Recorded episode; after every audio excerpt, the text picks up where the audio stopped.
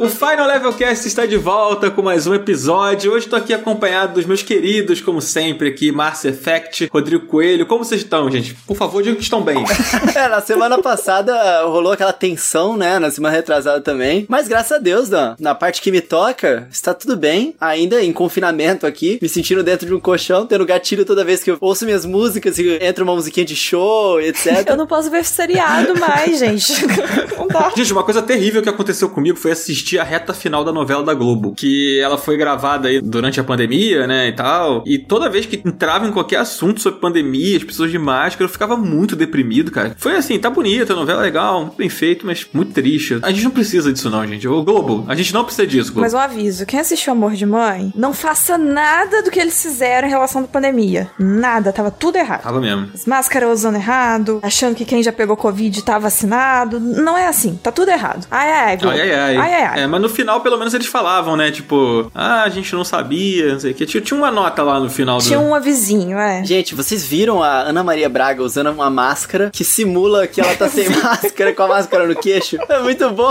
Eu achei isso maravilhoso. Eu amo a Ana Maria Braga e os memes, cara. Eu adoro quando ela faz meme de Naruto. É muito bom. Sensacional. Cara, hoje a gente não vai falar sobre novela, tá? Nem sobre Ana Maria Braga. Nosso papo hoje é um papo sério sobre preservação dos videogames e a gente trouxe um convidado aqui muito especial pela primeira vez no Final Level Cast, nosso querido Felipe Gugelmin, que hoje nós tiramos a dúvida de como fala o nome Felipe Gugelmin, cara. Bem-vindo aqui. Espero que eu tenha acertado o seu nome. Opa, obrigado, gente, pelo convite. Acertou o nome. Aê. Você Saros que acertou de primeira, inclusive, Dan, parabéns. Depois eu mando a medalhinha. Olha. Vou cobrar, hein? Vou cobrar. Eu tava me segurando pra não comentar a novela também, porque eu não queria estragar, não dar spoiler aí da minha presença. Mas realmente, não use máscara como o pessoal usava lá, que, né, assim, gente, você tá no meio da rua, você não tira a máscara pra dar um beijo na Você pessoa. não dá um beijo.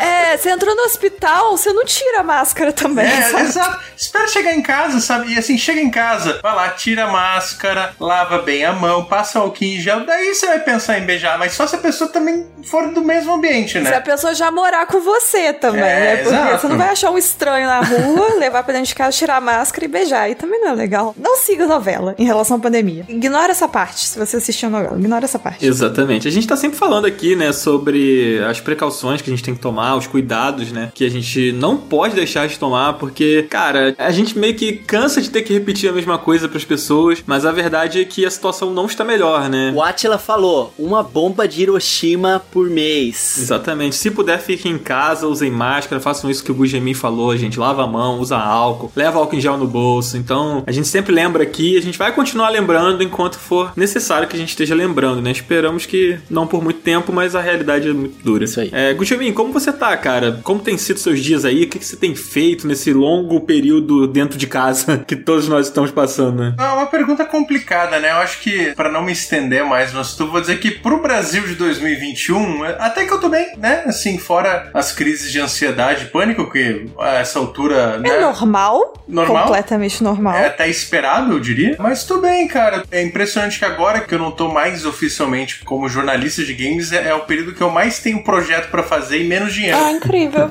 Então, eu tô conseguindo lugar pra escrever, pra participar, assim, ó, que é uma maravilha, nenhum paga. Mas tá ótimo pra preencher os É bom dias. ocupar a cabeça, né? É, sim, sim. Cara, eu tô, tô reclamando no Twitter, tô vendo Big Brother, apesar do Big Brother, a Season 2 aí não tá mais tão boa quanto a original, né? Agora que trocaram o vilão, todo episódio tem um vilão diferente, então o roteirista ali não tá tão bom, né? Mas é que nem Lost, né, gente? Depois de um tempo você só continua assistindo porque você quer ver o final, né? Já desperdiçou tanto tempo naquilo. Ah, não, não desperdiçou. Mas- Vai, Lost é, Lost é legal. Os fãs de Lost estão chorando agora. Mas fora isso, só nos joguinhos. Conseguindo mais jogo do que eu tenho tempo pra jogar e ainda querendo mais. É a realidade de todos nós. É. Esse aí é um problema comum. É, a gente tem um episódio aqui sobre o backlog, né? E como organizar, como tomar conta do seu backlog. Então fica a dica aí, ó, Gujamin, pra você ouvir também, ó. De repente ajuda. Ele vai me ajudar com os meus mais de mil jogos no Steam. Nossa senhora. Olha, na verdade, cara, o que eu acho que esse episódio, ele é curioso porque o nome dele, né, é o guia do não sei que lá, do backlog, alguma coisa assim. E ele não ajuda em nada, na verdade é a gente triste, lamentando que a gente tem um backlog gigante e que a gente não é porque consegue. a gente quis retratar a realidade. A ideia é essa. A gente fez um bait ali no título. Aí todo mundo clicou e falou, ah, deixa eu ver como que é. E aí a lição que você tira desse episódio é que não tem o que fazer. É isso. Mas é isso pensem que vocês não estão contribuindo para um backlog, vocês estão a favor da preservação dos games, entendeu? Vocês estão sendo Olha só. individualmente pessoas que estão ajudando a preservar o game Gostei. e as memórias dele, viu? Só o convidado fazendo gancho pro assunto do podcast. Perfeito. Não, foi um ótimo gancho, maravilhoso, maravilhoso. Naquele episódio a gente também descobriu que a única pessoa do mundo que é organizada com isso é a Bruna Penilhas. Pelo menos tem a Bruna Penilhas pra salvar a gente, né? Enquanto a gente tá tentando salvar a história dos games, Bruna Penilhas não está contribuindo, tá? Fica aí com essa, Bruna. Sim. Gente, não é consumismo. É Exatamente. preservação. Preservação. A gente tá pegando tudo que pode pra guardar. Não é porque a gente quer jogar, a gente quer preservar. Exatamente. Eu vou usar essa porque eu comprei hoje mesmo um Ring Fit. Ah, boa. Que isso? E aí, quando eu abrir, ver que eu não tenho disposição pra fa- usar e ficar muito cansado e exausto, eu vou falar: não, eu tô preservando aqui. Isso, é memória. Isso aqui é memória. Não é pra usar, é pra deixar na caixa. Usa de moeda de troca para Pokémon. Vamos conversar sobre isso. Olha aí, olha aí. Histórias de bastidores aqui de Daniel Schettini e Felipe Gugelmin sobre Pokémon. Isso fica pra outro podcast. Bom, antes da gente partir pro nosso papo principal aqui, que não é sobre Big Brother, nem novela, nem sobre essas outras coisas que a gente tá falando aqui, que são maravilhosas também, mas não é o assunto principal. Peraí, não? A gente te enganou, desculpa, não vai ser sobre Big Brother hoje. Como assim? Até a próxima, Gugemi. Então a gente vai. Valeu, galera. Obrigado aí pelo convite. Mas eu descobri que eu tenho um compromisso agora. Que é assistir o pay-per-view do Big Brother. Esse é o compromisso de todos nós, né? Mas então, gente, eu queria convidar os nossos ouvintes a entrar no nosso grupo do Telegram, que tá rolando lá direto todos os dias, a galera a mil por hora lá no grupo. Hoje mesmo, cara, me marcaram numa mensagem, e aí eu fui ver a mensagem e era um assunto, mano, que tava virando assim uma rede de informações gigante. Eu fiquei perdido, cara, porque a galera interage muito lá no grupo, né, né, Coelho? É, cara, é muito bom. Inclusive, eu até convidar o Gugelmin e você pra poderem entrar lá no grupo e contarem lá a história de Pokémon, que vocês me deixaram curiosa aqui. Eu não sei essa história. Que absurdo é esse? Por favor, junto com os nossos queridos amigos ouvintes que estão agora entrando naquele linkzinho que tá na descrição do canal, entrando no nosso Telegram, do Final Levelcast, contem pra gente lá, por favor. Tá bom? Fica aí. É isso aí. Entrem lá e lembrem de interagir lá com o pessoal. A gente vira e mexe, faz ações ativando a galera. Tem interação do público, né? O público ajuda a gente a construir, tipo, lendo as perguntas da galera, respondendo as perguntas, né? Então é legal. Entrem lá, o link tá na descrição aqui de todos os episódios. Todo episódio tá ouvindo, a gente tá sempre falando isso, então tá sempre aqui o link. Vamos partir pro nosso papo? Vamos. Bora, bora, bora. Let's go. Solta a vinheta, DJ. Ah, eu acho que a vinheta aí tem que ser Deixa os garotos brincar daquele vídeo lá do André Marques. Nossa, mas aí ele tem que estar na capa. Preservação dos games, André Marques, DJ. Marques. DJ com cigarrinho na boca e um- uns jogos debaixo do braço, assim. Ai, meu Deus. A gente tá perdendo ponto Essa aqui. ia Ai, ser que maravilhosa. Deixa os, deixa os garotos brincar. A preservação dos games. Pois é, amigos, a gente tava brincando aqui no início do episódio, demos bastante risadas, mas a verdade é que a preocupação é real. A gente vê isso acontecendo com uma certa frequência, até mesmo nos dias de hoje, né? Não são apenas games antigos que acabam se perdendo. Então a preservação é um assunto bastante importante, né, Dan? É verdade. A gente fala muito pensando no futuro, né? Quando a gente fala sobre esse assunto. Ah, porque um dia pode acontecer. Mas a verdade é que já tem casos, já tem coisas rolando que levam a essa preocupação, né? E a gente vai falar um pouco sobre isso aqui. Inclusive, enquanto eu pesquisava, cara, eu descobri um termo que é o abandonware, que é sobre basicamente isso, sobre os jogos antigos, né? Que são esquecidos pelos desenvolvedores, pelos seus responsáveis. E aí acaba que as pessoas encontram formas de contornar isso, que é emulação, que é pirataria acaba servindo aí como um- uma ajuda, né, Pra isso. Mas, Jobim, queria perguntar pra você, cara, os jogos, eles realmente correm esse risco de acabar sumindo se a gente não fizer nada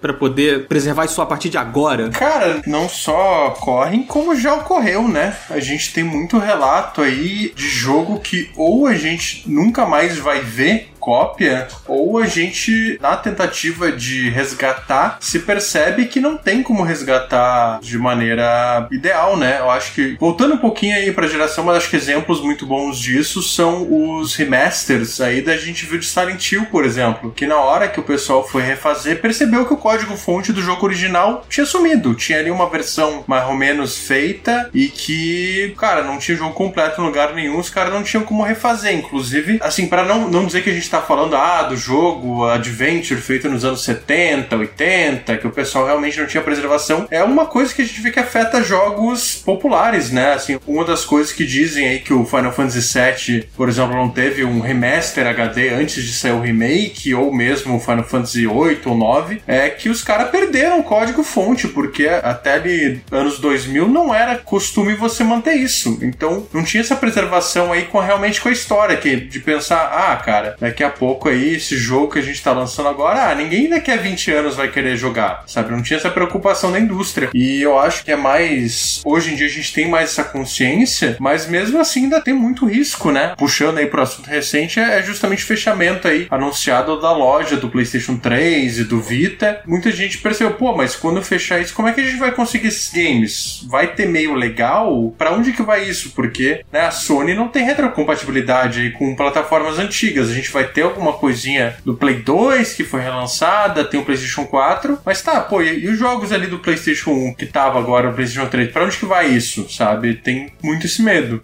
Opa, aqui é o Dan do Futuro e eu venho trazer uma atualização sobre essa situação do desligamento das lojas do PS3, do PS Vita e do PSP por parte da Sony. Acontece que a empresa voltou atrás na decisão de desativar as lojas tanto do Vita quanto do PS3. O PSP continua tendo seu futuro aí já fadado e vai ter a loja desligada, tudo desativado muito em breve. Na prática, o que significa é que a gente vai ter uma sobrevida, essas lojas vão continuar operando por mais tempo, então nós jogadores vamos poder continuar tendo acesso a todos os recursos que a PS Store oferece nesses consoles. O que não significa que a Sony não vai desativar essas lojas aí em um futuro talvez até próximo. Ela simplesmente não deu mais informações sobre isso. A gente fala bastante sobre esse assunto ao longo do programa, então é importante a gente falar aqui que a gente não tinha essa informação no momento da gravação. Agora eu vou voltar pro futuro porque eu deixei o meu feijão no fogo e eu não posso queimar comida porque senão eu fico sem almoçar e é importante almoçar, né? Então é isso aí. Valeu, fui!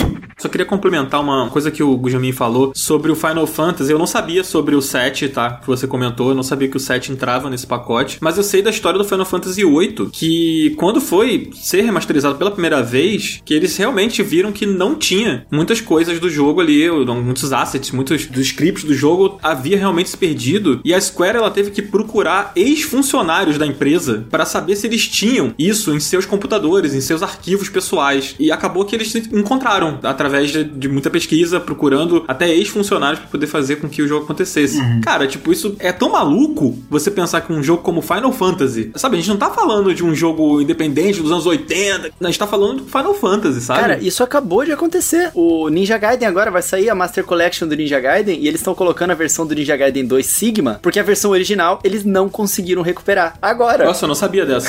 o Final Fantasy VII mesmo, as versões aí que a gente tem nas plataformas atuais, é tudo baseado na versão do PC, que a Eidos tinha lançado lá em 97, 98, alguma coisa assim. Tanto que uma coisa que o pessoal nota é que a versão original do PlayStation não tinha as boquinhas que a gente vê hoje quando a gente vai jogar ali no Switch, no Play 4, que era uma coisa que eles tinham colocado no PC e era um bug. Só que os caras não tinham o código original, então, cara, o que, que tem aí? Ah, tem a versão do PC, então vamos trabalhar em cima. Então, claro, a maioria das pessoas nem nota, mas daí, tipo, ah, não tem a trilha sonora original, os caras tiveram que pegar uma outra versão. Então, tem o jogo, mas não tem o jogo, né? Porque a, aquela experiência original, quem não tem o disco mais, cara, se perde, assim. E é. é parte da nossa história também, né? Sim. Total. E, e, assim, se você levar isso pra outras mídias, sabe, tentar transportar isso daí pra uma outra mídia, você imagina, mano, sei lá, um filme como um Casablanca da vida, tipo, você perdeu a trilha sonora original do filme, sabe? Livros. É. Livros, cara. Preservação de livros é muito importante, cara. A nossa história escrita ali. O tanto que a gente hoje em dia perdeu por parte da história de tentar entender um contexto histórico porque perderam-se livros daquela época. É, exatamente. É importante.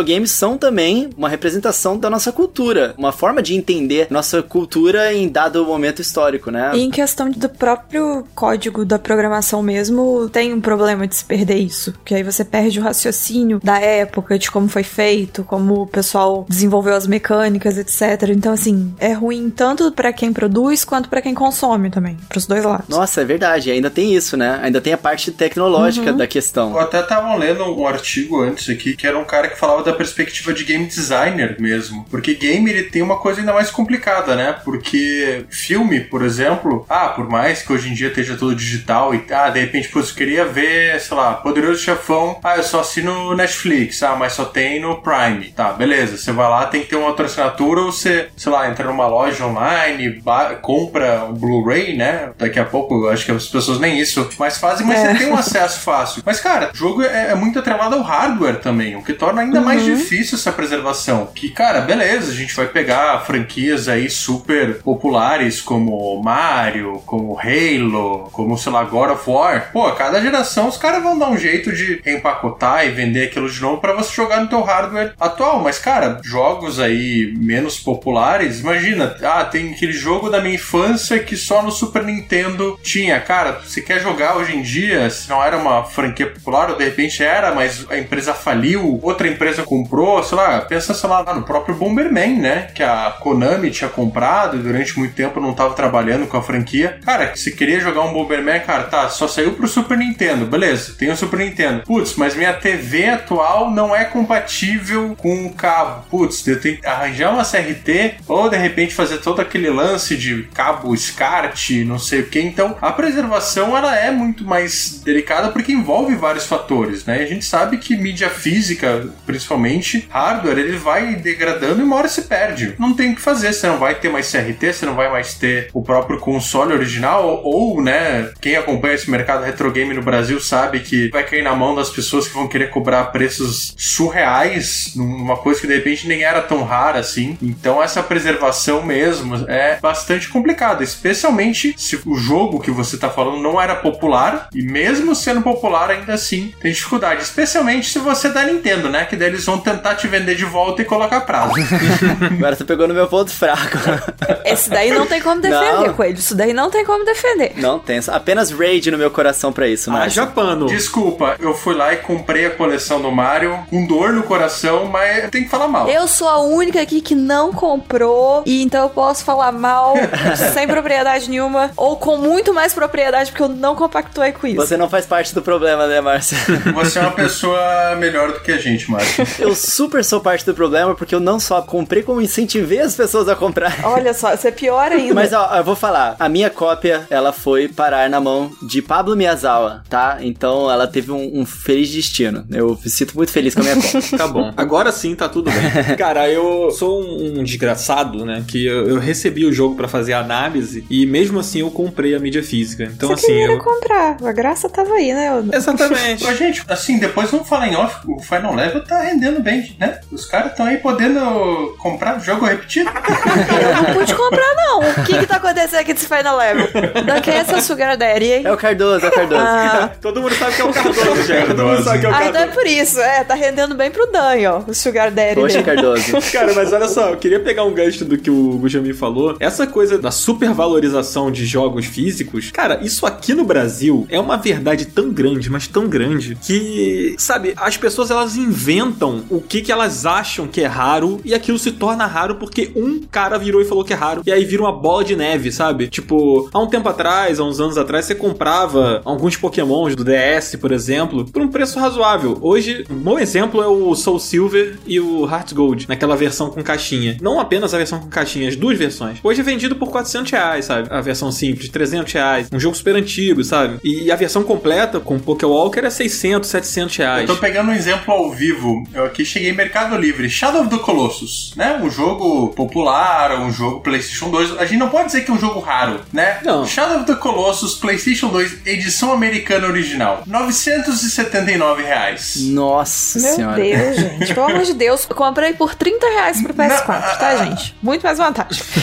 As pessoas perdem a noção do que é raro. Claro, tem a valorização. Acho que Pokémon é um exemplo que a gente vê que fica caro também fora, mas aqui rola uma distorção da realidade absurda, né? Sim, é, sim. muito louco. Porque aqui você fala, ah, jogo de PlayStation 2 original. Pô, 400 reais pra mais, porque aqui só teve pirataria. Cara, é, é, é muito bizarro. Eu acho que a, a, raridade disso é essa, porque ninguém nunca encostou a mão no jogo original de PS2. Gente, esse é um mercado muito volátil, assim, de preço e completamente manipulável. Eu tenho um exemplo muito concreto que aconteceu comigo. É bizarro essa história, mas é, é verdade. Que o Wii U é um videogame que ele não tem a rodo no mercado de usados. Tem, é fácil de encontrar. Mas não é aquela parada que tem a rodo. E eu fiz um vídeo recomendando as pessoas, né? Bem na época que subiu muito o preço do Nintendo Switch. Eu fiz um vídeo que bateu quase 100 mil visualizações falando para as pessoas, em vez de comprarem o Switch, investirem no Wii U, porque tava baratinho no mercado de usados. E tinha vários jogos, tipo Zelda Breath of the Wild, Mario Kart 8 com as DLC, você pode pegar. Além de todo o Virtual Console, que no Switch é uma coisa que as pessoas pedem, né? Mas beleza. No início, você vê os, os primeiros comentários do vídeo, a galera falando: caramba, é verdade, barato, uma boa ideia e tal. Pô, comprei aqui, não sei o quê. À medida que as semanas foram passando, o pessoal começou a reclamar que tava caro, porque o preço foi subindo por causa das pessoas começaram a procurar. Você fez isso com o mercado de Wii U. A culpa é sua. Cara, em algumas regiões eu acho que isso aconteceu real, porque dá pra ver a timeline, tá lá registrado no vídeo, é muito louco isso. Coelho é o grande culpado aí do, do- de Se inflacionar. você queria um Wii U e não comprou porque tava muito caro, você já sabe quem culpar. Eu acho que já estabilizou de novo, gente, calma. Olha, ma- mas, mas tem muita plataforma que acontece isso. Eu acho que Game Boy Advance, hoje em dia, você vai comprar, sai mais caro que um DS. Sim, é verdade. Eu acho que pra mim a plataforma que mais. Daí também eu vou entrar nos campos de coisa que não era exatamente popular, mas cara, o Vita TV. Uma falha completa, ninguém ligava pra esse aparelho, sabe? Tipo, tava encalhado. Eu acabei pegando uma assim, porque primeiro que eu sou trouxa, né? Assim não dá pra dizer. Mas, cara, eu lembro que assim, fui no Mercado Livre tava um dia lá, Vita TV, 150 reais. Claramente encalhado, assim, sabe? Os caras estavam querendo se livrar de estoque. E de repente descobri um jeito de desbloquear o Vita TV. Cara, o Vita TV hoje em dia novo não sai por menos de 1.800 reais. Meu Deus. É, mesma coisa o, o Wii U. Sim. A partir do momento que descontinuaram, virou console raro. Muito bizarro. É, isso é muito louco, cara. E assim, a gente falando um pouco mais de jogos, né? Menos de consoles. O Gelmin citou o Shadow of the Colossus, né? A gente tá falando do Mario e tal. E esses são jogos que são jogos grandes e que alguns receberam remasterização, foram relançados de alguma forma. Mas se você pega jogos um pouco mais obscuros, assim, a gente entra nessa problematização de que eles podem, de fato, se perder para sempre.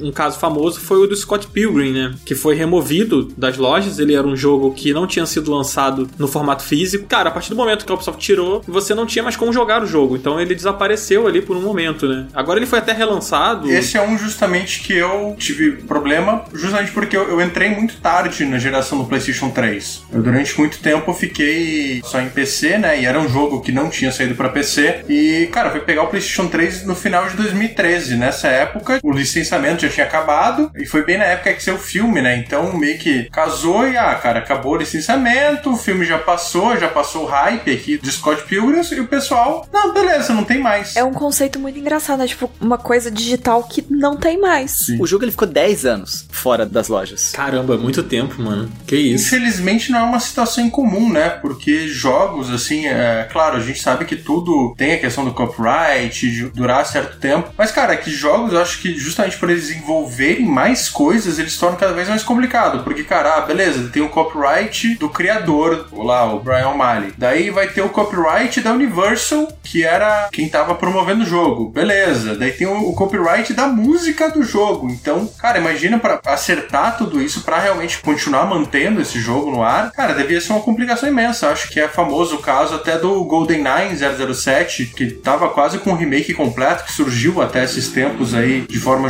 jogável pro Xbox, alguma coisa assim. Cara, que era assim, ah, putz, beleza, de quem que tem o direito de 007? Quem tem direito do filme? Quem tem direito da trilha sonora? Quem tem direito do jogo original? De envolver Activision, Rare, 500 mil estúdios e não se acertaram. Simplesmente chegou um ponto que tinha tanta gente pra acertar, cara, que não valia a pena você ter certeza de que todos os direitos estão certos pra você conseguir relançar isso oficialmente e, e o público realmente ter acesso. Então é bem complicado. Outros jogos que passaram por isso, né? Teve o Turtles in Time, que também é da Ubisoft, né? Aquele remake dele, eu não sei se foi exatamente um remake, uma remasterização, que também desapareceu. Eles tiraram da loja do Xbox e sumiu. E a gente tava até conversando em off aqui, antes de começar a gravar, sobre o PT, né, Ah, cara? eu quero citar esse porque eu sou muito fã do Kojima, como todo mundo sabe. Esse de verdade, esse é um jogo que, assim, eu fico muito chateada dele ter sumido do jeito que sumiu. Porque eu real queria jogar, ter experiência. O único jogo do Kojima que eu realmente queria jogar e simplesmente não, não existe. É. Fica a lembrança. A história toda em torno dele, né? Casou com o término da relação do Kojima com a Konami, né? E era um projeto super audacioso, aquela coisa toda. E é uma franquia muito forte, né? Silent Hill, que também já não tinha jogo há um tempo. Então assim, tudo isso que forma a história dele fez com que o desaparecimento dele fosse muito traumático, né, pras pessoas. Olha, eu acho que pra mim o, o que mais pesou, eu que sou super fora desse lado do Kojima, da Konami, etc, é tipo, são coisas que não eram muito minha área de interesse. Mas pra mim o que mais pesou do desaparecimento dele é que é um dos melhores jogos de terror que existe. Cara, é Pra mim. maravilhoso esse jogo. É, eu acho ele a experiência dele justamente por ser uma coisa curtinha, do jeito que é, toda a experiência dele é muito legal. É muito, muito legal mesmo. Eles podiam ter lançado aquilo como um jogo É. pra você comprar mesmo, não só uma demo. Porque é muito legal. É uma experiência que muitas pessoas estão perdendo de ter. Eu acho isso muito triste. É, e o mais triste de tudo é que no fim das contas ele foi tirado do ar por vingancinha. Uhum. Assim, não foi tipo, ah, o jogo tá ruim, ah, não teve uma boa recepção. Não, foi tipo, ah tá, você não quer mais brincar com a gente? Então tá, eu vou pegar a bola e eu vou furar ela e enterrar aqui no meu quintal. Eu acho que eles deviam ter feito assim: ah, você não quer mais brincar com a gente? Então beleza, eu vou pegar sua bola e vender por 30 reais.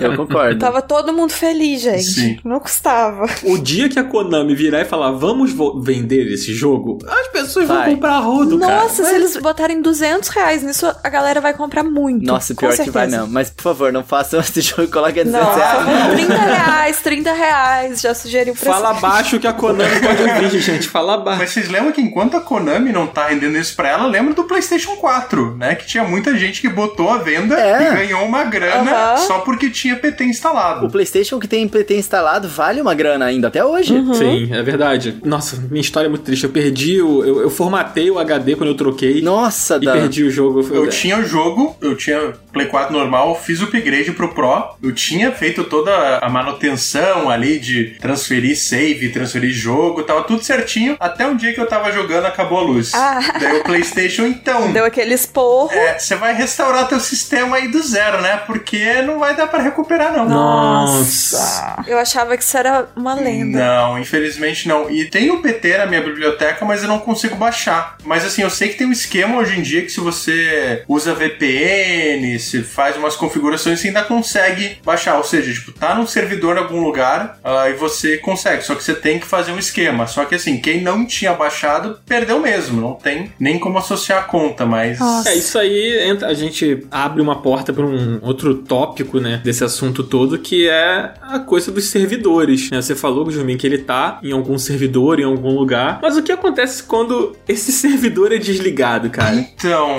se eu puder trazer um caso muito específico, que é justamente do PC, né? Até brinquei com o Dan em off, assim, do tipo, eu não sei qual jogo que você falou, que ah, não, não sei se eu consigo encontrar no console. Foi o Cast of Illusion. Isso, Cast of Illusion do Mickey, que tinha saído uma época, né? E depois voltaram a vender, ou tava pra sair. Isso. Que daí eu até brinquei por Dan, nossa, imagina se tivesse uma plataforma aí, digital, que desde 2003 tá no ar e nunca sai jogo. No caso é o Steam.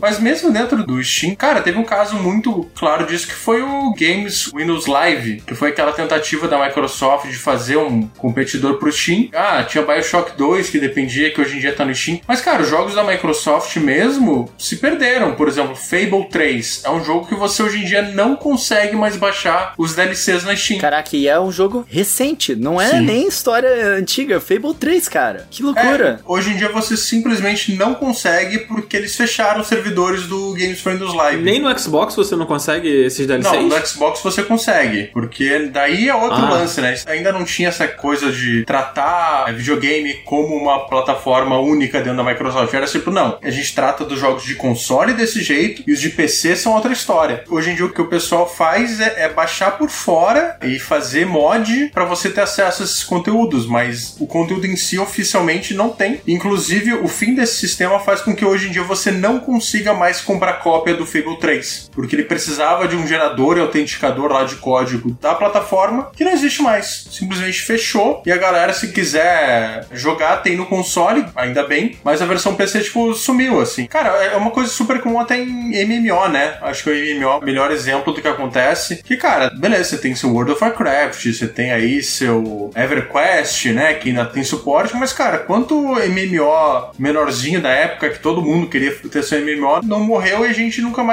ouve falar. Sim. E morre. E, e não tem nem questão de, ah, formou uma comunidade. Muitas vezes não tem, a nem a comunidade mais dá suporte. E eu acho que games, além dessa questão dos servidores, eles também sofrem de uma coisa que é muito característica do meio, né? Que é a gente sempre tá buscando a, a novidade. E isso eu acho que, que ajuda também no esquecimento dos jogos. Porque, cara, a gente vai ver a cobertura da grande maioria dos títulos acontece muito mais antes do lançamento do que durante, né? Quando você vai lançar, sei lá, o Breath of the Wild 2. Eu acho que Breath, não, Breath of the Wild é, é exceção porque, pô, lançou em 2017, o pessoal até hoje tá fazendo cobertura. Mas, sei lá, o próximo FIFA. Cara, o próximo FIFA é isso. É tipo, cara, tem toda a cobertura antes. Ah, vai ter jogabilidade, vai ter mudança gráfica. Olha só como esse fio de cabelo tá realista. Lançou, tem o review e pronto, morreu a conversa. E, e daí já estão pensando, ah, mas o próximo FIFA e o próximo capítulo. Então é isso, tipo, muito jogo fica nessa coisa do, do hype, do lançamento, tá, lançou, tá, qual que é o próximo? Isso também, obviamente, beneficia algumas empresas, né? A, a CD Projekt deve estar dando graças a Deus que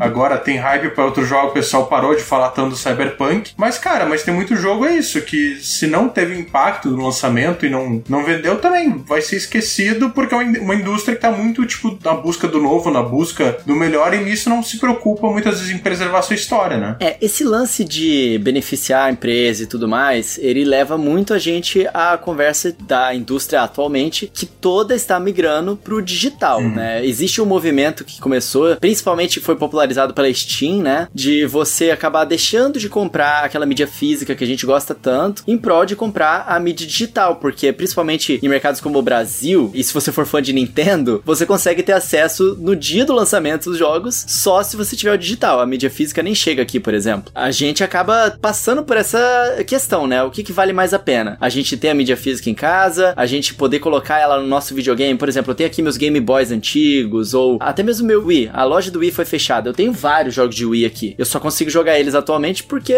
eu tenho o CDzinho aqui. Apesar de que nem tinha os jogos de Wii pra poder comprar no sistema. Mas assim, nos sistemas atuais isso é uma questão, né? Márcia, você é mais de digital ou de físico, assim? Time digital ou físico? Eu prefiro físico, sempre que eu posso, mas ultimamente é, eu tenho ido mais pro digital. Depende muito do seu perfil também. Como eu geralmente jogo mais indie, geralmente não tem, então tem que ir pro digital. Mas sempre quando eu posso escolher o físico, eu, prefiro o físico. Não sei se é um medo que a gente tem aqui, que é, né? Internet nunca foi muito boa, e aí mil anos pra você baixar um jogo, se bem que agora todo jogo vem com uma atualização gigante, né? Mas é um costume que eu sempre tive de gostar mais do físico e também porque eu gosto de pôr na prateleirinha. Mas é conveniente, você acaba pegando o digital porque eles vêm, porque você já tem ali acesso, Game Pass. É, eu já começo o Game Pass que já mata um monte de coisa, né? De você não ir comprar o físico. Fora, acho que uma das coisas talvez que mais pese seja a agilidade de você pegar o jogo, né? Se você tiver uma internet ok, você baixa no mesmo dia você tá jogando. O físico, dependendo de como você comprar, por exemplo, aqui na minha cidade não tem muito lugar que vende jogos físicos. E onde tem é muito caro. Então, assim, é muito difícil eu achar um preço que vale a pena numa loja física. Então, provavelmente compraria na internet, aí você espera alguns dias pra chegar, e aí, né, tem toda aquela coisa. O digital ainda tem essa vantagem de você pegar na hora e já jogar na hora. É, tem mais promoções É, também. É, muito mais. O preço geralmente tá mais em conta. Tem jogo que eu comprei físico, eu acabei nem aproveitando pela demora em chegar. Acho que o Splatoon 2, assim, foi um jogo que eu comprei físico, ele foi chegar mais de mês depois do lançamento. Então, aí o hype já passou um pouco. É, o perfil do jogador conta muito também. Isso, né, nesse eu caso. prefiro físico porque eu acho bonitinho na estante, eu gosto de pegar, eu gosto de, né, coisas palpáveis. Mas se a gente for olhar, pelo menos pra mim, pelo lado mais racional da coisa, o digital é infinitamente mais vantajoso nesse aspecto. Eu acho que a maioria das pessoas estão indo pra esse lado também, né? A praticidade, essa coisa toda. Eu demorei muito aí pro digital, muito por conta disso tudo que a Márcia falou, que eu concordo plenamente. Eu gosto do, do físico, eu gosto de estar na estante, essa coisa toda. Só que eu tinha medo de ir pro digital, cara. Eu tinha medo de acontecer isso, que é o que a gente tá conversando aqui, sabe? De, sei lá, explodir a loja do Nintendo Switch e os meus 80 mil reais que eu gastei em três jogos ter ido embora pro ralo, sabe? É, eu, eu acho que esse é um problema principalmente de console, né? Porque, infelizmente, a gente ainda tá vivendo num momento em que a gente sabe, cara, que acabou a geração, acabou a loja digital. Tanto a Sony quanto a Microsoft estão muito nesse esquema. Obviamente que é uma coisa mais recente, mas a Nintendo mesmo. Com o Switch já é a terceira geração seguida que, ah, vai chegar a loja digital, meio que reseta. E assim, ah, a gente não sabe se vai ter os mesmos jogos, os que vão ter, cara, compra de novo. A Microsoft, de certa forma, me dá esperanças nesse sentido, porque ela tá indo num caminho muito contrário e retrocompatibilidade infinita infinita e, cara, que você comprou digital no 360 vale até hoje. Já tem o, o negócio do jogo melhorado no novo, se Sim. você tinha. Isso é muito maravilhoso. Eu, eu tô muito acostumado com o digital, justamente é isso, porque eu jogo no PC, né? E o PC, cara, muito pela força do Steam, não tem opção, né? Uhum. O físico hoje em dia você vai encontrar se muito numa edição de colecionador. Isso se tiver do jogo. Acho que os últimos jogos físicos mesmo que eu fui comprar foi ali, sei lá, em 2013, sabe? Alguma coisa tipo StarCraft 2, algo do tipo, porque hoje em dia não tem. Tanto não tem que, cara, você vai montar uma máquina aí pra jogar. A maioria dos gabinetes, por exemplo, não tem mais nem espaço para leitor de disco. Mas, Benjamin, tem uma dúvida. Você que é do PC, tipo assim, acho que todos nós aqui já jogamos no PC em algum momento. Eu tenho um PC aqui que roda, sei lá, muitos jogos até recentes, mas ele não é a minha plataforma principal, assim, tipo, não é a que eu mais gosto de jogar e por consequência não é a que eu jogo mais. E você que aparentemente tem o PC como sua principal plataforma, já passou, já bateu assim na sua mente, tipo, putz, e se a- amanhã a Steam avisar que, que vai encerrar? Cara, é um baita medo, né? Que a gente tem que até esquecer. Mas é isso, a gente tem que viver com a consciência de que, cara, pode chegar um dia simplesmente tudo aquilo não é mais seu. E, e, e tá em termo de serviço, né? Sim. Tem que lembrar que todas as plataformas meio que isso, cara. Você não tá comprando o jogo digital, você tá comprando uma licença de uso. Assim, você paga pra gente deixar você jogar enquanto esse serviço estiver em operação e for comercialmente viável pra gente. Mas, cara, a gente tem a consciência. Tanto que tem plataformas e, e amigos meus que, por exemplo, hoje em dia só compra tudo no, no GOG. Porque lá, é DRM free, você pode fazer o backup e a cópia quando você quiser. E se assim, se um dia, um dia o serviço fechar, beleza, você tá jogando o jogo. Porque mesmo o Steam, que, cara, é um, é um império bilionário, tá aí há, há quase 20 anos, sempre tem esse medo, né? Tipo, ah, não, não, não tá dando ruim. Até que dá. Uhum. Cara, não é nem o serviço fechar. Eu acho que, tipo, a gente viu acontecer uma coisa no mundo é, nos últimos. em 2019, agora 2021, que a gente nunca tinha visto. E isso afetou pra caramba várias indústrias de, de tecnologia. E a gente tem que lembrar que essas paradas são tudo servidores e são de empresas que são governadas por pessoas. A pessoa, às vezes, não pode tomar conta de uma manutenção ou alguma coisa assim. A empresa não, não tem estrutura, seja por causa da pandemia, ou seja porque, sei lá, teve uma guerra, caiu um míssil. Acabou também. É parte da história que é deletada. Sim. Cara, eu acho muito louco isso, porque eu fico pensando no que vai acontecer, sabe? Isso tudo é muito hipotético, né? Assim, até pra falar aqui pros nossos ouvintes, a gente não tá criando um alarmismo em cima disso, ah, meu Deus, vai acontecer, sabe? Mas, tipo, é uma coisa que existem pessoas que já estão pensando nisso exatamente porque pode acontecer. E acontece, assim, eu acho que de repente, ah, nem fecha o servidor que você vai poder fazer download. Mas, cara, agora a gente também tá no momento de Game as a Service, que tudo online, tudo tá conectado. Cara, de uma hora vai fechar o servidor, por exemplo. Um jogo aí que é só questão de tempo até morrer é Anthem, sabe? Ah, beleza, não é um jogo tão legal, pô, Uhum. todo problemático. Mas, cara, daqui, digamos, cinco anos, você não vai poder ter experiência de jogar Anthem, sabe? Ah, vai ver vídeo no YouTube, vai ter relato, vai ter um monte de texto produzido, mas eu quero ter experiência de como era. Cara, você não vai ter mais, assim como Sim. durante muito tempo você não teve a experiência original do World of Warcraft. Cara, aconteceu recentemente com o Desintegration, né? Aquele jogo da V1 Interactive. Uhum. que, Se não me engano, tem a galera do Halo envolvida. E ele era um jogo online que não vingou. E, tipo, acho que, sei lá, em menos de um ano, eles comunicaram que iam desligar os servidores do jogo. Então, tipo,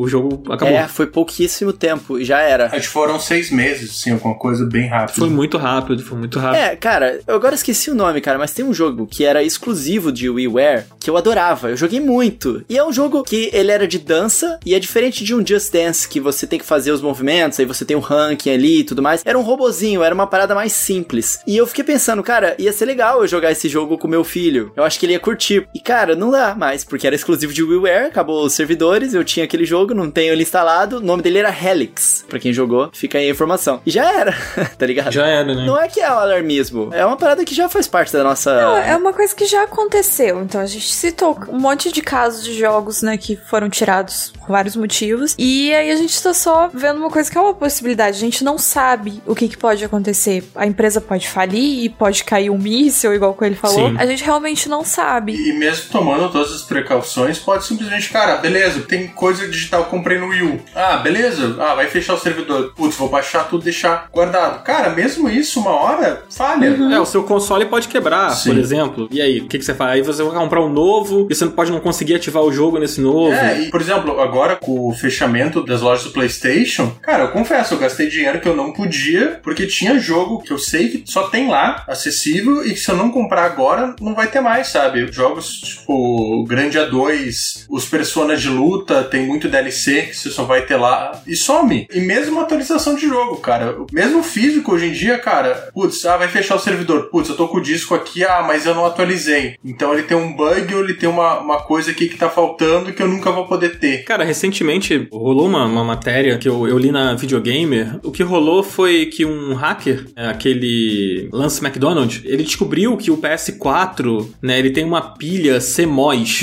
Ela é a responsável, né, por alimentar o relógio interno lá do PlayStation 4 e tal. E aí parece que nos testes dele, ele descobriu que se essa pilha parar de funcionar, você meio que não consegue mais ativar os seus jogos no console. Essa pilha é responsável para que você não sabote os troféus, então você não consegue sincronizar a sua conta sem que essa pilha esteja funcionando, sem que esse relógio interno do PlayStation 4 esteja funcionando. Então você teria que trocar essa peça, né, essa pilha interna do PlayStation 4 para que você possa voltar a sincronizar a sua conta e por consequência baixar os seus jogos e ativar os seus jogos no console. Caraca, que loucura. Isso é uma programação que tem no PlayStation 3 também. É, tipo, pelo que eu entendi, é uma coisa que se der problema, você pode contornar. Mas eu fico pensando daqui a sei lá quantos anos, sabe? Tipo, será que você vai encontrar isso? Será que isso é uma coisa que você compra na esquina, sabe? Então, isso, isso me lembra muito os amigos que eles pegam placa de arcade pra restaurar. Aham. E, é, e é muito isso, cara. Tem ali a pilhazinha que de repente, com a passagem do tempo, ou para de funcionar, daí, ah, não salva mais, mas beleza, muitas vezes você vai só substituir. Ou outra coisa que pode acontecer, essa pilha estourar e destruir todo o hardware ao redor, sabe? Que daí eu vou, vou denunciar a idade, mas quem já teve o Walkman na vida, sabe que uma hora você esquece uma pilha ali, estoura e ferra tudo. Dá pra ser mais jovem, o MP3, o MP3. Isso é uma coisa que eu fico pensando muito aqui, porque quando eu era criança a gente tinha essa mentalidade de comprar um videogame novo, vende o velho. Até o 360 eu vendi. Daí em diante eu falei, não, não vou vender mais nada. Então eu tenho o Wii ainda e foi o único que sobrou, Eu tadinho. vendi meu Wii e fico muito triste. Os que eu vendi, eu acabei recomprando depois. Então, eu tinha o 3DS. Eu me arrependo muito de ter vendido o 3DS. Eu joguei quase nada. Então, tipo assim, eu podia, né, ter deixado aí de vez em quando jogando umas coisas. Mas não, vendi. Porque depois pra você recomprar é um saco, às vezes tá muito caro e tal. E, né, não custa deixar ele guardado se você não estiver precisando do dinheiro. E aí, eu fico pensando muito porque o meu Wii tá guardado. Não sei nem onde tá, mas, né, deve estar no fundo de um armário, alguma coisa assim. E as coisas, quando elas ficam paradas e guardadas, a tendência delas estragarem é muito maior do que se estiver exposta e eventualmente você ligando. E aí você fica pensando que é tudo muito sensível, até pra você guardar suas próprias coisas. É muito complicado você manter, você enquanto pessoa manter essas coisas guardadas, principalmente de hardware. É, com certeza. E assim, existe obviamente um movimento contra isso, né? A gente deu vários exemplos aqui que fazem parte da vida do gamer atual, né? Existem movimentos pra preservar esse tipo de coisa, pra não deixar que a história se perda, né? Se, se perca, não sei, eu esqueci até. Alguém preserve ah, o meu português, por favor.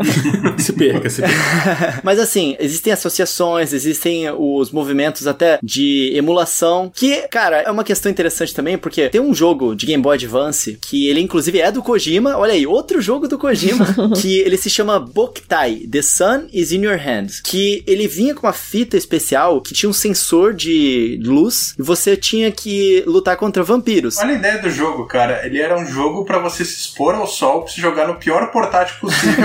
pra você jogar debaixo da luz do sol, né? Que era o Game Boy Advance. É verdade. Mas aí, a ideia era você sair de casa, recarregar a sua arma com a luz do sol e depois usar ela no jogo contra os vampiros e tudo mais. Cara, vai adaptar isso pra emulador. Tipo, tem que ter um trabalho específico pra esse jogo, para as pessoas terem a experiência. E é bem legal, né? Cara, não precisa nem ir muito longe. O Zelda que você sopra o DS pra poder empurrar as coisas. Cara, o, o próprio Pokémon de Game Boy Advance, na emulação, a questão do dia e noite não funcionava direito. Não sei se arrumaram, mas eu lembro que era bem isso. Ah, tem um relógio interno que o emulador não consegue reproduzir direito e fica só lá noite eternamente. Aí você não conseguia evoluir o Pokémon que tinha que evoluir de dia. O Umbreon, de noite, no caso. É, o Umbreon de noite, né? E o Espion de dia. Isso rolava mesmo. Mas sim, cara, o Coelho dizia sobre a preservação, né? Quem está indo na contramão e tentando fazer alguma coisa por isso. Tem a Associação de Preservação lá no Japão, né? Que é a, eu não sei se é assim que se fala, mas é J-A-G-S-A, eu chamo de JAXA, então vai ser assim que eu vou falar. E eles estão fazendo um trabalho, né? Pra poder justamente preservar a construção desses jogos, assim, pra evitar que aconteça o que aconteceu, por exemplo, com o Silent Hill, que o Gelmin comentou, ou com Final Fantasy, né? Que perderam elementos ali que não tinham os originais, né? Pra você poder fazer uma remasterização, para poder ressuscitar esse jogo. Então, eles estão trabalhando com isso já, parece que desde 2019 que isso tá rolando. E essa é uma associação lá no Japão. No Japão existe uma preocupação um pouco maior com isso, eu acho, agora, né? Talvez até por conta desses casos aí que rolaram. E por outro lado, também tem, inclusive, Gujalmin, uma matéria que eu li que você escreveu, de 2018, que falava sobre a ESA, né? Que é a Entertainment Software Association lá dos Estados Unidos, que é a responsável pela E3, em que eles se posicionaram contra, né, a coisa da emulação para preservação de jogos, né? É um troço muito corporativista, né? Porque até tava lendo uma notícia que, não sei se é tão recente, mas que falava que a Biblioteca do Congresso Americano, lá nos Estados Unidos, tem altas iniciativas de preservação histórica de livros, músicas, filmes e tal, que tava debatendo justamente essa parte dos games. Cara, é que aquela coisa, né? A indústria, ela adora uma preservação histórica, contanto que possa render dinheiro para ela. Uhum. Não à toa que geração após geração, principalmente jogo popular, a gente vê remasterização, a gente vê lançamento em coletânea, né? Então, assim, o antigo ele é legal contanto que possa me render dinheiro. E, e tinha realmente essa questão da emulação. E daí meio que chegaram a um acordo. Não, olha, beleza, a gente concorda que vocês podem manter os jogos para preservação, contanto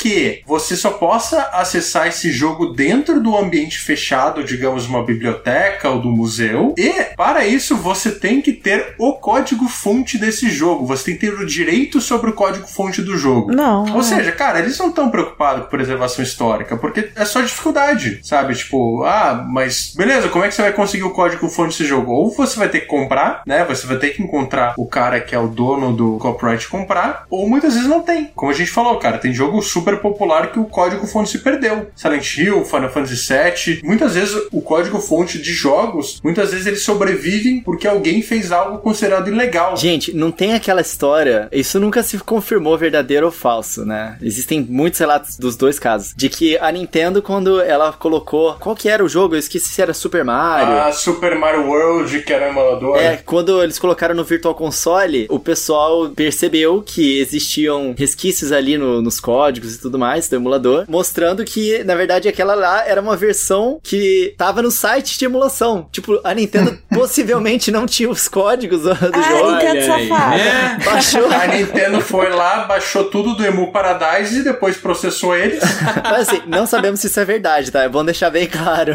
Então, eu falo que muitas vezes a, a preservação ela acontece de forma ilegal, no sentido que, cara, não é nem só emulação, né? Muitas vezes tem muita gente que vai lá e, e compra o, o, cartucho e faz o ROM, digitaliza para preservação, mas mesmo prática de empresa, cara, é isso. Durante muito tempo, o processo de fazer jogo era assim, cara, terminou o projeto, limpa o HD que a gente tem que fazer um jogo novo. Então, muitas vezes, a preservação acontecia do cara sem o chefe saber, fazia um backup e guardava em casa. Pô, é ilegal, o cara podia ser demitido. Muitas vezes a gente descobre isso, cara. O próprio, acho que o Green Fandango foi um caso desse tipo, que na hora que a Double Fine foi fazer o remaster, ela teve que ir na casa de ex-funcionários da LucasArts e descobriu que deu o cara tinha uma cópia da trilha sonora que ele tinha feito por conta e não tinha contado para ninguém, sabe? É essa coisa, tipo, ah, beleza, tem que respeitar a lei e tudo mais, mas a gente respeita demais, em certos sentidos, cara, a preservação não vem em primeiro lugar. Sim. Eu posso falar um caso curioso de preservação que, mesmo essas associações como a JAGSA, seria muito difícil de você preservar? Tem um caso no Nintendo Switch, nas primeiras versões do sistema do Nintendo Switch, que vocês sabem, né, daquele gesto clássico do Iwata, né, o presidente da Nintendo que faleceu, que ele colocava as mãozinhas para frente assim e falava diretamente, né, directly to you. Então, se você colocasse o Nintendo Switch na data que ele faleceu, se não me engano era isso, ou na data que ele nasceu, no aniversário dele, e aí você fizesse algumas coisas específicas e com o sensor de movimento do Switch você colocasse para frente assim, imitando o gesto dele, ele liberava o jogo que foi o primeiro jogo que ele havia programado, que era Golf, dentro do sistema do Nintendo Switch. Era um easter egg que tava lá dentro que a Nintendo nunca admitiu que era proposital. Algum desenvolvedor colocou escondido lá dentro. E depois eles removeram quando essa história explodiu. Foi removido do sistema, dos códigos. Ai, a Nintendo é muito no fun allowed, né? Às vezes. Caraca, não é? Gente, eu, eu, nunca tinha ouvido falar dessa história, mano. Eu tô aqui impressionado. É uma história muito legal. Muita gente viu isso como um omamori, que são aqueles amuletos que os japoneses têm, que tecnicamente teriam ali dentro o espírito de deuses para proteger alguma coisa. Teria ali o espírito do uhum. Iwata. Só que depois do omamori ser descoberto, se você abrir o omamori, ele perde a proteção dele. Ele é um saquinho uhum. fechado. Então, o pessoal vê isso, tipo, ah, abriram o Mamori não tem mais sentido de estar tá ali, então removeram. Caramba, cara.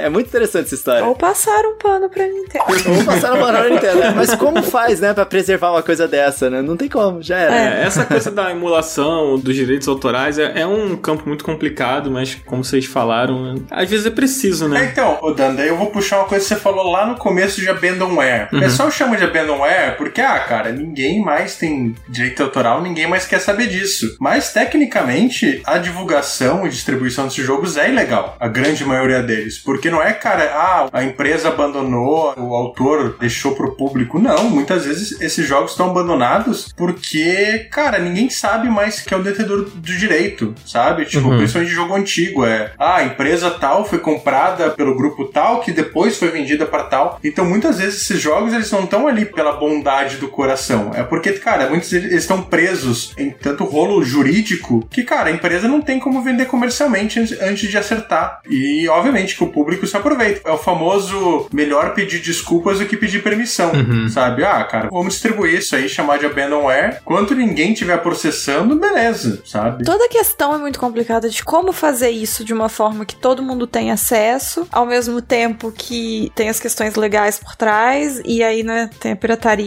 facilitando isso enquanto ninguém tá reclamando tanto. É um caminho muito complicado para todos os lados. É uma coisa que eu acho que, assim, a gente falou muito sobre essa a descontinuação da loja do PlayStation 3 e tal, que a gente tava comentando agora. E aí eu tava conversando com uns amigos, né, até conversei no Twitter também, que algumas pessoas perguntaram, cara, mas se desligou a loja lá, não funciona mais, ou como esse caso do PlayStation 4, da bateria, né, lá que acaba e você não consegue, sei lá, com o homebrew da vida, hackeando o console, você conseguiria acessar os jogos, você conseguiria baixar as atualizações que não tem mais como baixar e tal. Nesse caso do PlayStation 4 em específico, que se a bateria parar de funcionar, você não consegue acessar os jogos, mesmo com a mídia física você não consegue acessar. Então, tipo, na verdade, se você fizer um homebrew para poder rodar o seu jogo físico que você tem, sabe, no seu console que você hackeou, você tá usando o seu jogo que você comprou, só que você tá hackeando o console para poder fazer com que ele rode. Então, assim, tipo, tá errado? Você tem o jogo, sabe? Então, são tantas camadas aí por trás de hackear o sistema até você clonar um jogo para poder emular e distribuir de alguma forma para que esse jogo não morra, né? Que esse assunto ele dá outro podcast uhum. só sobre emulação e direitos autorais. É uma discussão que eu acho que videogames, como é uma mídia muito nova, né? Assim, se a gente for ver comercialmente falando ali os anos 80, né? Console, coisas de, de consumidor maior. Cara, a gente ainda tem muitas discussões entre o interesse público e o privado, né? Essa questão da preservação acaba sendo muito mais interesse público, que para a empresa tipo, é sempre 100% errada, porque é pirata, porque você tá violando o copyright, não sei o quê. Mas, cara, pro jogador e pro interesse público, sabe, ter acesso a isso, acho que é muito mais importante. Até a preservação, né? Porque muitas vezes o hack que o cara faz no console, a questão do cara criar um servidor particular para de repente um jogo online e assegurar que a comunidade ainda vai estar tá viva ou que a memória desse jogo tá preservada, cara, assim, será que é errado mesmo? Sabe? Tipo, porque da mesma forma que, ah, eu posso argumentar que, ah, é, é errado você ir lá e baixar um ROM do Super Mario World porque tem no Nintendo Switch Online e se você tem um 3DS também tinha como comprar e não sei o que, sabe? Tá facilmente acessível, não é? Obviamente, né? Contanto você tem a plataforma, mas sabe, dentro dela você não vai ter um problema. Mas, cara, daí se eu for falar, sei lá, de Mario Missing, sabe? Cara, não, não precisa nem ir longe se for falar de Metroid, sabe? Que é uma série super conceituada que hoje em dia você não tem um jeito fácil de você jogar os principais capítulos. Uhum. Como que eu vou argumentar pro cara não, não emula o Metroid 2 do Game Boy Pocket? É muito complicado. Olha, eu tenho zero peso na consciência de baixar emulador e jogos dessa forma quando a empresa não me dá meios. Eu gosto muito dos Donkey Kongs de, Sui de Super ah, Nintendo. Ah, você falou. De Super hum, Nintendo! Não, não venha. Eu Switch, ia pro você Switch, falou Switch. mas ele não é de Switch, ele é do Wii U. Uh... A Márcia gosta muito porque os de Super Nintendo estão no Nintendo Switch Online. Isso, era isso que eu ia falar. Eu adiantei o que eu ia falar aqui na frente. o que eu ia falar é que eu gosto muito dos Donkey Kongs de Super Nintendo, esses que eu gosto, e por muito tempo eu fiquei querendo jogar. E como eu não gosto muito de jogar em computador, etc, que era onde eu conseguiria baixar um emulador, eu fiquei esperando a Nintendo. E a Nintendo demorou muito tempo para me dar. Se eles botassem para vender, eu teria comprado numa boa. Mas a empresa não te dá os meios, então você fica assim, poxa, mas eu quero muito jogar isso e a empresa ela simplesmente não me dá nenhuma forma de eu adquirir isso legalmente. E o que que você faz nesse caso? Tipo, não tem muita muita abertura. É, Pois é. realmente. Você no Brasil não tem como, porque você ia ter que comprar um Wii U, o Wii U não é vendido oficialmente aqui, é, até lá fora, né? Eu tô ficando cansado só de imaginar o que, que eu ia ter que fazer pra poder jogar o É, jogo. pois é, Não, é exatamente. assim, dá pra fazer? Dá, mas vai valer a Dá, pena? dá. Eu acho que não. é muito difícil. Então, assim, nesses casos, a minha consciência pesa zero. Se eu tiver outro meio pra jogar e mesmo né, que não seja legalmente, não pesa. Porque é um campo que você fica assim, você tá sendo privado de algo que, tipo, não é nem que você quer de graça, mas você tá sendo privado de poder ter acesso a uma coisa. Quer emular? Emula. É de bom tom? Não, não é de bom Cara, tom. eu, eu, eu acho que é, até porque a gente sabe que tem jogos aí que estão perdidos num limbo que a gente nunca vai ver oficialmente. Donkey Kong mesmo, Diddy Kong Racing, Donkey Kong 64, sabe? São jogos que, cara, pra resolver todo o impasse com a Rare e tudo mais, tem esperança, sabe? Mas ainda assim, não é algo que é certo. Que, ah, não, beleza, vai rolar, isso aí vai acontecer. E durante muito tempo, poxa, eu não tinha problema nenhum em emular, por exemplo, jogos como Full Throttle durante muito tempo. O próprio Monkey Island 3, porque não tinha lugar nenhum, você não encontrava cópia usada, eh, não tinha empresa pra revender, cara, emulava mesmo. Beleza, saiu o remaster? Beleza, ó, tá disponível, comprei certinho, joguei de novo, super legal. Mas, cara, eu não tenho dor na consciência quando eu chego pra uma empresa, ó, tá aqui, ó, quero te dar dinheiro, me vende o produto. E a empresa, tipo, cara, não, não vou facilitar a tua vida. Daí você, beleza, eu vou, vou pro emulador, vou pro ilegal. Mas, cara, se eu quero dar meu dinheiro, se eu quero fazer a coisa certinha e os caras não me dão a oportunidade, mano, vou me virar aqui, não, não quero nem saber se é legal ou não.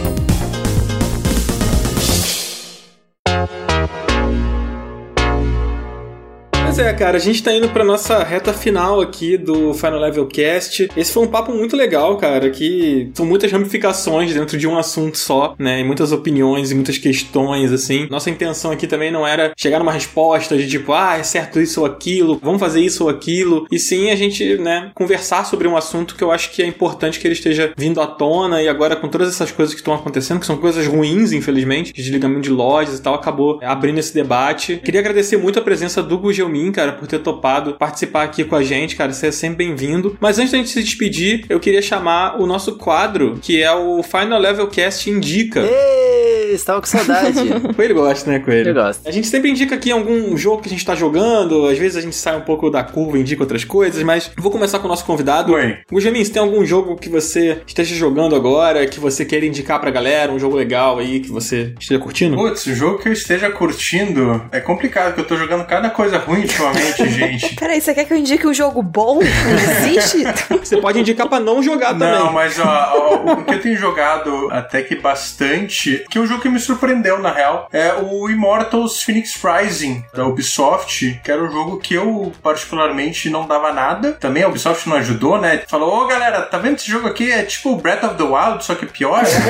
e ficou tipo, ah, cara, os caras estão imitando Breath of the Wild, pelo amor de Deus. Mas, cara, eu tava numa promoção, ah, vou, não vou, eu fui, cara, é um jogo muito legalzinho, assim. Ele, a inspiração ali em Breath of the Wild tá muito clara, mas, cara, ele é bem diferente, assim. Um jogo muito mais direto, com um combatezinho mais leve. Não é tanto sobre exploração. Ele, sabe aquele jogo que, cara, você joga 10 minutinhos, putz, tem uma recompensa. Você joga mais 5, tem outra. Então ele é muito nisso, assim. Quando você só quer jogar aquela coisa mais. a cenoura na pontinha da vara, que de 10 em 10 minutos você consegue dar uma mordidinha ali, putz, legal, vou continuar. Então ele é bem gostosinho e é bonito e tem uma jogabilidade legal, assim. É um jogo que eu me surpreendi bastante, assim. Até tô jogando mais do que o Valhalla, que é uma série que eu gosto muito de Assassin's Creed, e eu acabei deixando ele de lado pra jogar bastante o Immortals. Cara, esse jogo é realmente bem legal. E ele tá na sua imagem de capa do Twitter, né? Ah, sim, é. Eu sempre deixo o que eu tô jogando mais na minha imagem de capa. Então, no momento, é o Immortals, assim, que tá me divertindo mais. Legal, legal. E você, Márcia? Eu queria só falar que, diferente do Coelho, eu não gosto tanto desse quadro porque ele me dá uma ansiedade de ver que eu tô jogando muito pouco. Nesse momento, eu tô jogando um jogo que chama Tricô. Você pega duas agulhas, uma lã, e aí você faz faz um negócio com a mão. Esse é o único jogo que eu tô jogando no momento, gente.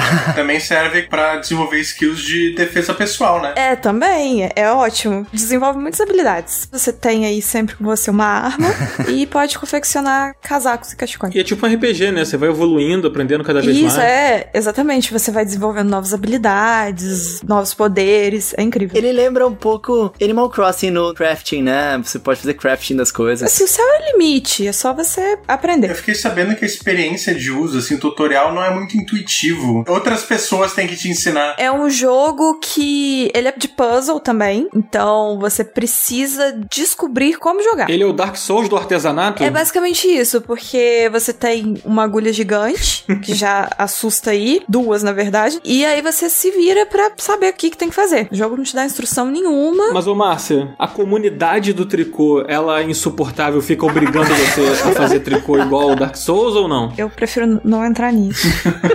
Mas é um jogo também que ele te dá danos físicos reais. Nossa. É uma experiência muito imersiva. Eu recomendo pra todo mundo. Tem que fazer curso também pra, pra aprender a jogar esse jogo. Tá aí, Dan, ó, igual Monster Hunter. tá bom, beleza. E você, Coelho, o que, que você tem jogado, cara? Primeiramente, a hora que a Márcia começou a falar, eu tava levando a sério, achando que ela tava falando de um jogo. Você já tava jogando no Google Tricô.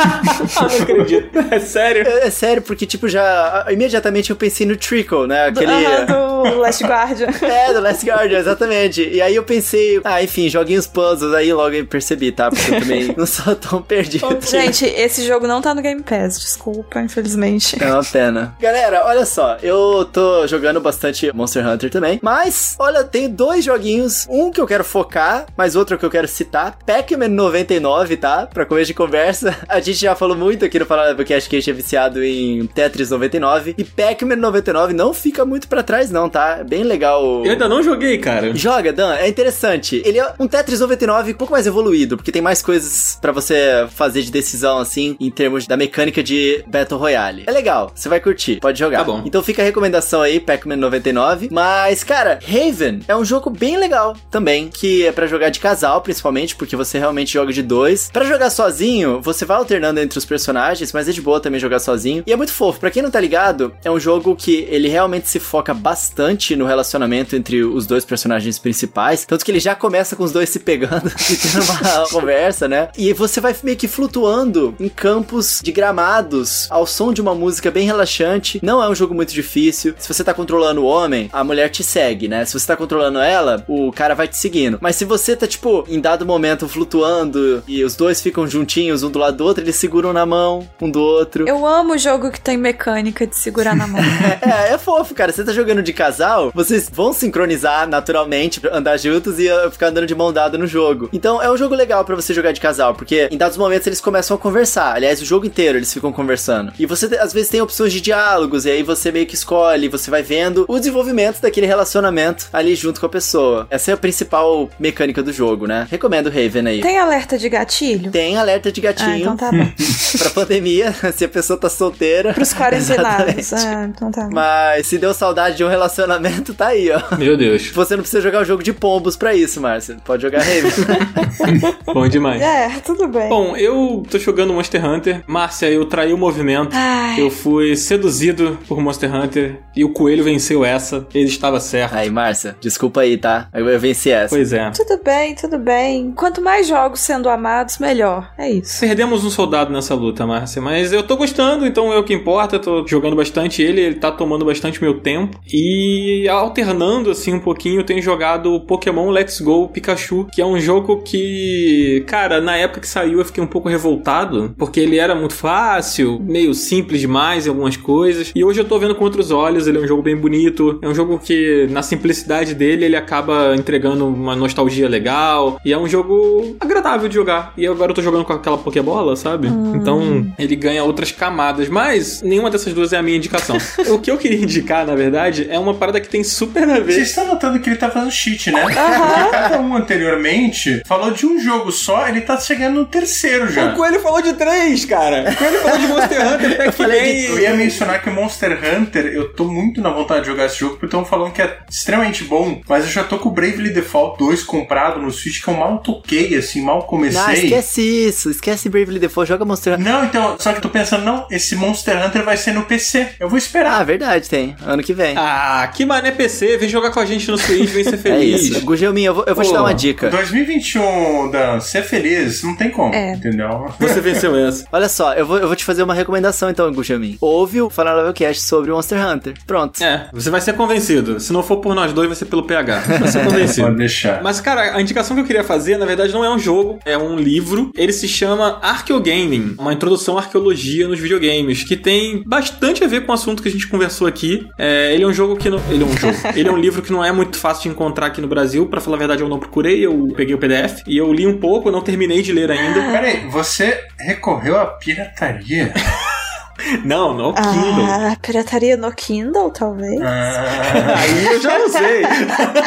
Eu gostei muito desse conceito, tipo assim, não, eu não pirateei, porque eu joguei direto na plataforma, não, não foi esse livro, inclusive, aparentemente ele não tem em português. É, ele não tem em português, ele não é muito fácil de achar também por aqui. E a versão em capa dura é 150 dólares. Estamos encurralando Dan jogada.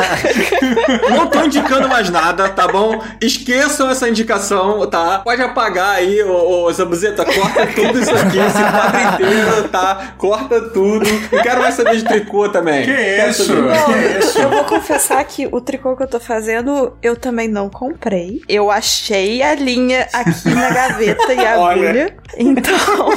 Então tá perdoado. A sua avó te autorizou é, usar o, o tricô dela, Márcia? Então, não é dela, era da minha mãe. Eu catei, minha mãe olhou e falou assim: vocês estão usando as minhas agulhas? E eu falei: são suas? Não sei. Pirateou o tricô. Olha, em clima de pirataria, a gente vai terminando esse Gente, episódio. desculpa, mas eu acabei de encontrar esse livro na Amazon. Ai, vacilo, meu irmão. Eu tô com o link aberto aqui. Eu, eu ia falar, mas o Gujomin foi mais rápido, vai. A capa comum está 172 reais. Caro, né? Mas assim, livro importado, dólar em alta, a gente pensa. A capa dura, ela está 1.845 reais. Não, mas aí você pensa, não, pô, o Dan tem o Kindle, né? Pô, vai comprar um digital, economizar, baratinho, né? Pô, muitas vezes aí, quando o livro é 10 importado, reais, né? né? Vamos no Kindle. No Kindle está 164 reais a sua recomendação. Dan. Muito obrigado a todos que ouviram o episódio até aqui. A gente volta semana que vem. Quem quiser saber mais sobre esse livro, não procure Manda uma. DM pro Dan que ele te passa o esquema. Manda lá, arroba Ricardo Nauts. Ele vai explicar. Ele vai te falar direitinho. É, exatamente. Pergunta pro Ricardo lá no Twitter, que o Ricardo é nosso saque. Pode perguntar, reclamar qualquer coisa, você vai lá. Arroba Ricardo Alves, pergunta pra ele que ele sabe o que é. E a gente vai ficando por aqui, é, que a gente tem que encerrar aqui o nosso tempo. E eu não falei sobre o livro. Ninguém sabe do que se trata o livro. Não, não, não, não, não. Ag- Agora eu tô curioso. Desculpa arruinar a sua recomendação, mas é uma introdução para a arqueologia dentro dos videogames. Como é que é, É, então, na verdade, cara, é um, é um conceito muito interessante do Andrew Reinhardt. Ele é um arqueólogo que se dedicou à arqueologia digital. E ele conta, assim, né, até onde eu li, que a arqueologia ela também pode ser feita dentro dos mundos dos videogames, porque eles são reflexos de fatores culturais de seus tempos, sabe? Sei lá, você vê, por exemplo, um The Last of Us, a vida, que você acha um pôster do Uncharted numa loja, sabe? Ele fala sobre esse conceito nesse livro, que é muito interessante. E, e isso tem muito a ver com o assunto que a gente conversou aqui, das coisas não serem preservadas, as coisas de seus tempos, ou seja, jogos mais antigos e tal, que se perdem. E aí você perde o, o poder até de estudar dessa forma, vamos dizer assim, a arqueologia desse jogo, que para você estudar a arqueologia de um jogo só jogando ele, né? É muito interessante o conceito, assim. Eu comecei a ler meio que para estudar um pouquinho e acabou que eu fui ficando realmente interessado pelo negócio. Infelizmente o livro só tem em inglês, né? E para comprar ele físico ele é muito caro. Mas aquela capa dura, hein, gente? Na estante ia ficar tão bonita. Não, eu sou um adepto da mídia física, então eu já comprei o meu de 1.845 reais, comprei três cópias. Ah, ele só não queria revelar, era isso. Era vergonha de falar. É, exatamente, não quero parecer uma pessoa que tá, né, sobrando dinheiro. Ele é muito e tal. humilde, ele é muito humilde, Ó, gente. parem de pegar no pé do meu Danzinho. Gujobim, deixa suas redes pra galera poder te seguir, cara, seguir seu trabalho, poder trocar uma ideia com você. Gente, vocês podem me encontrar lá no neofusion.com.br, projetinho aí com o Arthur Pierre, com o Dácio, com o Pedro, tem uma galera aí lá, neofusion.com.br. Eu tô mais no campo de reviews lá, é um site mais focado em reviews, opinião, não tem tanta hard news, então volta e meia tô escrevendo para lá. Vocês também me encontram no Overclock Podcast. Eu acho que o único podcast só sobre PC Gaming, não deve deve ser do Brasil, mas acho que, que eu conheço, pelo menos. E é incrivelmente difícil arranjar pauta, por mais que a gente grave quinzenalmente, a gente pensa, poxa, é, a gente fala só de PC, é complicado, mas estamos lá gravando aí. Uh, inclusive, fica o convite para vocês também, né? Futuramente, se vocês quiserem participar. Obrigado. E vocês podem me encontrar principalmente no Twitter, no arroba KioBR. Eu sei, parece que é, é uma, algo criado por alguém de 15 anos de idade, e realmente eu fui.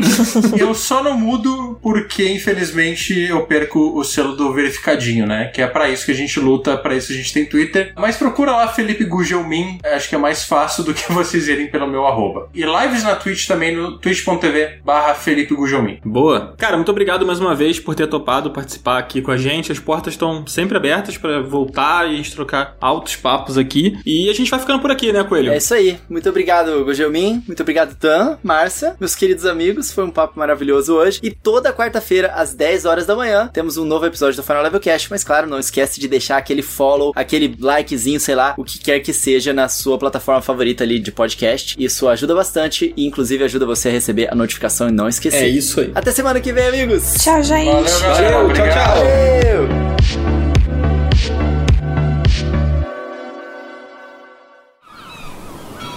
Este podcast foi editado pela Maremoto.